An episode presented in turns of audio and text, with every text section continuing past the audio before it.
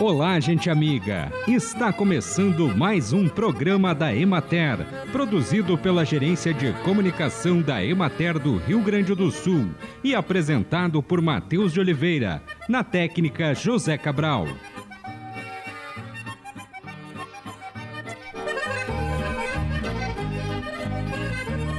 Organize sua geladeira. Certifique-se de que o ar esteja circulando de maneira adequada. Não deixe a geladeira superlotada nem forre as prateleiras com vidros ou plásticos, pois dificultam a circulação do ar frio. O refrigerador ou o freezer devem ser instalados longe das fontes de calor. Deixe um espaço mínimo de 20 centímetros dos lados, acima e no fundo, no caso de instalação entre armários e paredes. Verifique periodicamente a borracha de vedação que deve estar em bom estado para não escapar o ar frio. Evite abrir e fechar a geladeira muitas vezes. Retire sempre que possível todos os alimentos que serão utilizados de uma só vez.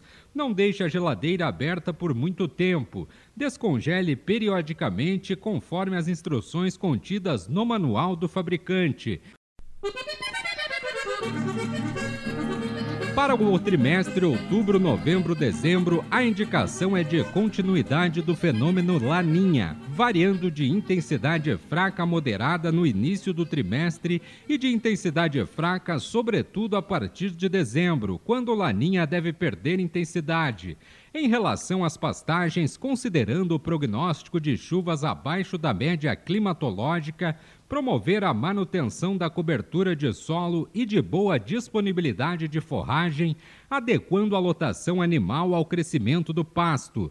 Indica-se manter a lotação animal reduzida nas pastagens de azevém para garantir boa ressemeadura natural no próximo ano escalonar os períodos de plantio e semeadura das pastagens cultivadas no verão, utilizando mudas e sementes de alto vigor. Indica-se fazer silagem e feno de cultivos e pastagens de inverno e primavera, visando garantir maior disponibilidade de alimento no verão para as categorias de rebanhos mais exigentes tendo em vista que o prognóstico de precipitação abaixo da média pode afetar o desenvolvimento das pastagens.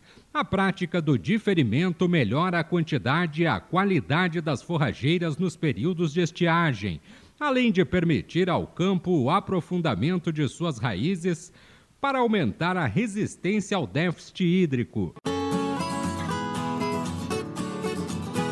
Acompanhe agora o panorama agropecuário. A semeadura do milho permaneceu em ritmo lento em função da maior umidade ao norte do Rio Grande do Sul e por insuficiência ao sul.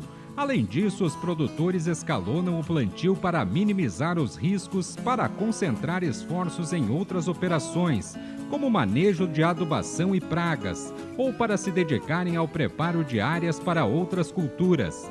A área implantada somou 70% e as lavouras encontram-se na totalidade em desenvolvimento vegetativo. De modo geral, os cultivos seguem com crescimento lento, um pouco abaixo do normal para a época por conta da baixa soma térmica. Em termos fitossanitários, houve a diminuição da incidência de cigarrinhas e o aparecimento de focos pontuais de outros insetos. O milho para silagem também está em fase de implantação. As lavouras já plantadas estão em fase de emergência e em desenvolvimento vegetativo. Na região administrativa da Emater de Soledade, a semeadura aproxima-se da finalização nas regiões de maior altitude. Em regiões mais baixas, como o Vale do Rio Pardo, a semeadura do cedo para silagem já foi concluída. A ocorrência de chuvas calmas e com volumes de até 30 milímetros favoreceram as adubações nitrogenadas por incorporar o nitrogênio ao solo, aumentando a eficiência da operação. E o tempo seco ao sul do estado favoreceu o avanço significativo da semeadura do arroz. Contudo, a baixa temperatura dos solos e a incidência de ventos fortes e constantes ao longo dos dias removeram rapidamente a umidade das camadas superficiais, o que deverá implicar diretamente na velocidade do processo de germinação e na emergência das plantas, podendo refletir em falhas ou desuniformidade no estande de algumas lavouras.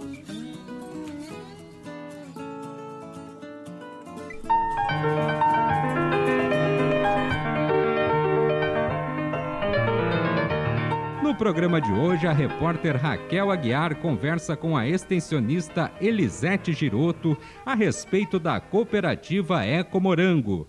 Elisete, nós estamos na Eco Morango, uma cooperativa que deu certo aqui no município de Bom Princípio. Cooperativa, ela também é, ela se reflete na sucessão familiar do município. Como é que ela pode influenciar essa questão? Ah, acreditamos né, que ah, o regime de economia familiar, né, a agricultura familiar é a família como um todo na propriedade. E nós vimos isso né, acontecer na Eco Morango, a sucessão familiar, porque os filhos dos cooperativados, eles veem que tem agregação de renda. o fato de estar cooperativado, de estar fazendo feira, então se tem dinheiro vivo, digamos, toda todo pós-feira. Então, o jovem ele enxerga que ele que tem agregação de renda, que tem renda na propriedade.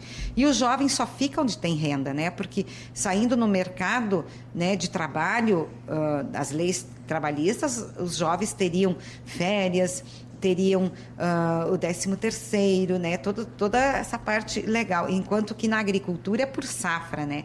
Então eles se comparam com o jovem urbano.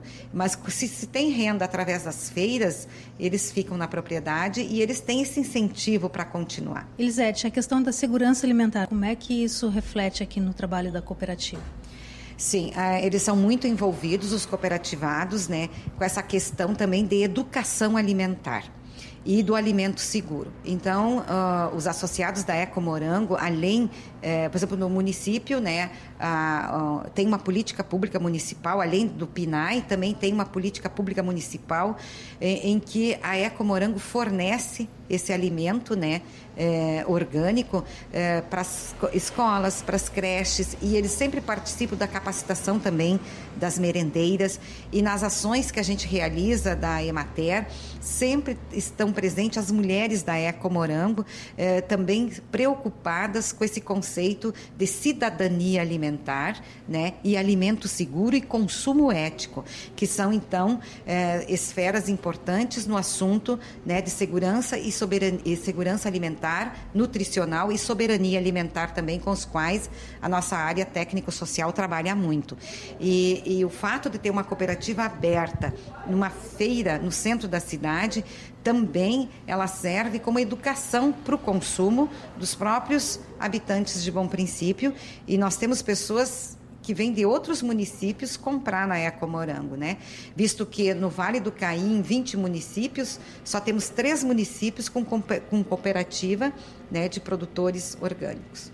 Ok, obrigada, Elisete. Acompanhamos a entrevista da jornalista Raquel Aguiar com a extensionista Elisete Giroto.